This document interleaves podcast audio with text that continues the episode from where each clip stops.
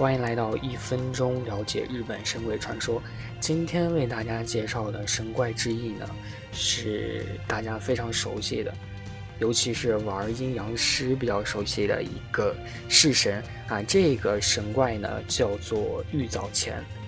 为什么说大家都比较熟悉呢？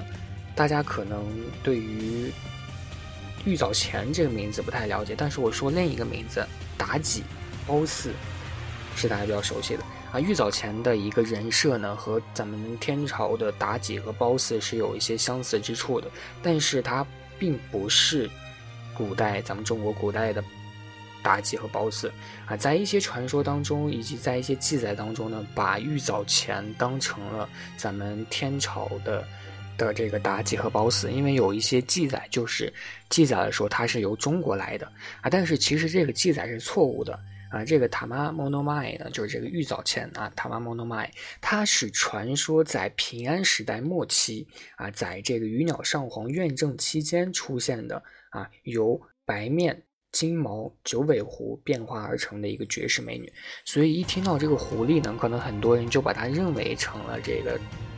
褒姒、妲己啊，都是妲，尤其是妲己也是由这个狐狸变成的，所以而且又美又绝世美女，所以就有这样的一个误会出现了。其实是受到了咱们天朝文化的一个影响啊。之后有一些什么日本小说啊，什么歌舞伎，他曾经多次创造过这个角色，所以这个形象呢可以说是逐渐发生了变化。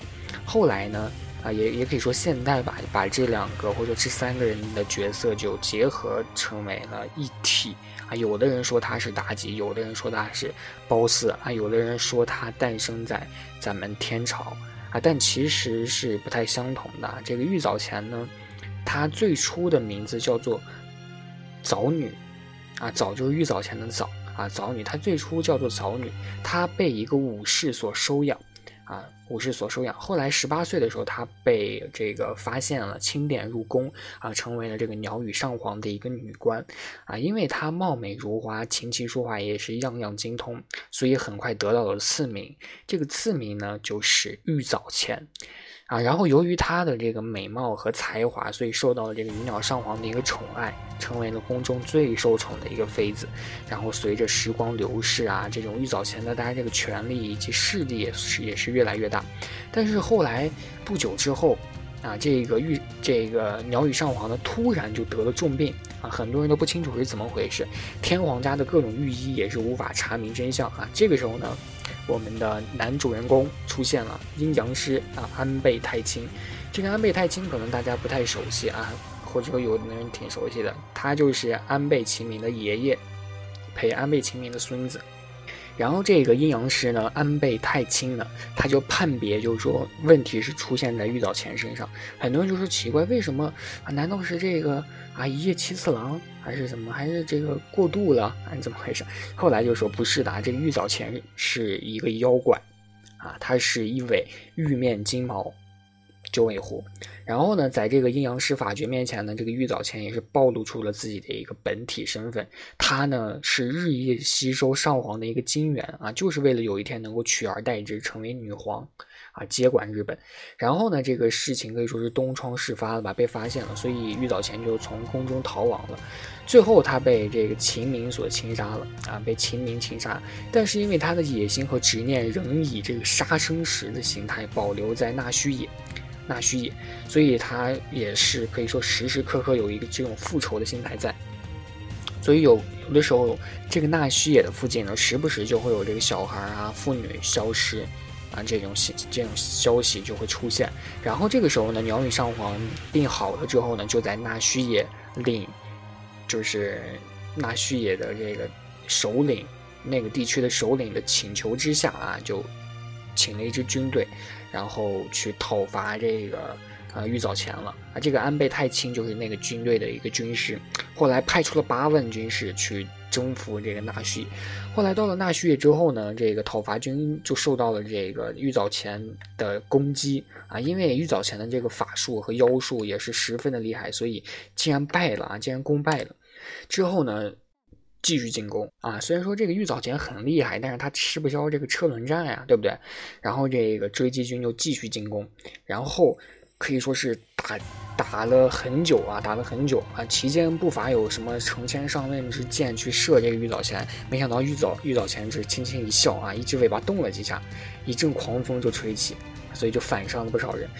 后来期间的战斗啊是非常非常惨烈的，因为玉藻前的法术很厉害啊。你别看这个狐妖在咱们天朝当中的神话当中不是很厉害，但是他在日本当中啊是数一数二的这样的一个妖怪的存在。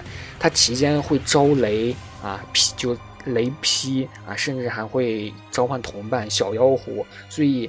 在期间呢，可以说是大败这个他一个人啊，大败整支军队。那么后来玉藻前是怎么败了的呢？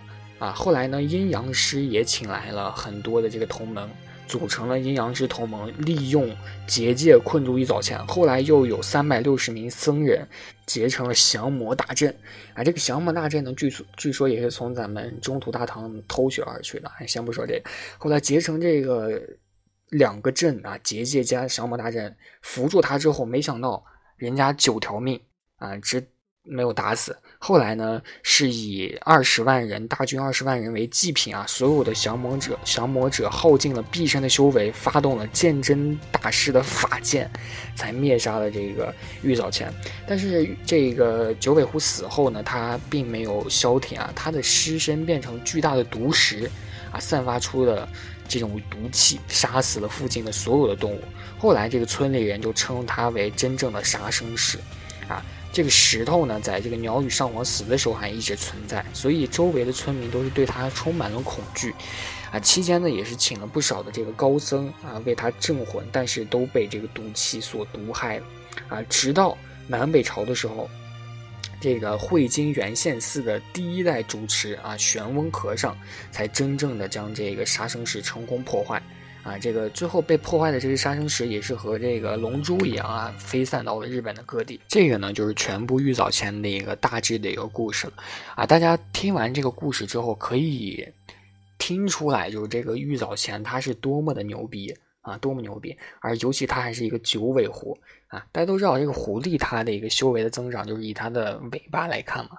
九尾狐一般是最高的，然后还可以去以它的颜色啊，或者说面相去鉴别它这个金面啊，金毛九尾狐，所以是真的真的非常厉害。这也是为什么大家在去玩这个阴阳师的时候啊，现在现阶段当中阴阳师当中啊，玉藻前可以说是非常牛逼的式神了，可以说是 top one 的式神啊。我虽然已经有。一一年多没玩这个阴阳师了，但是我还在时时关注着这个令我曾经干过的游戏，啊，所以他怎么厉害也是从他的传说当中来的，对，所以今天的这个传说呢，一分钟了解日本神怪故事呢，啊，神鬼传说呢就给大家讲到这里了啊，今天的主角是玉藻前，那也希望大家能够在阴阳师游戏当中呢抽到玉藻前这个最强的 SSR 的式神，啊，祝愿大家。那我们下期再见，拜拜。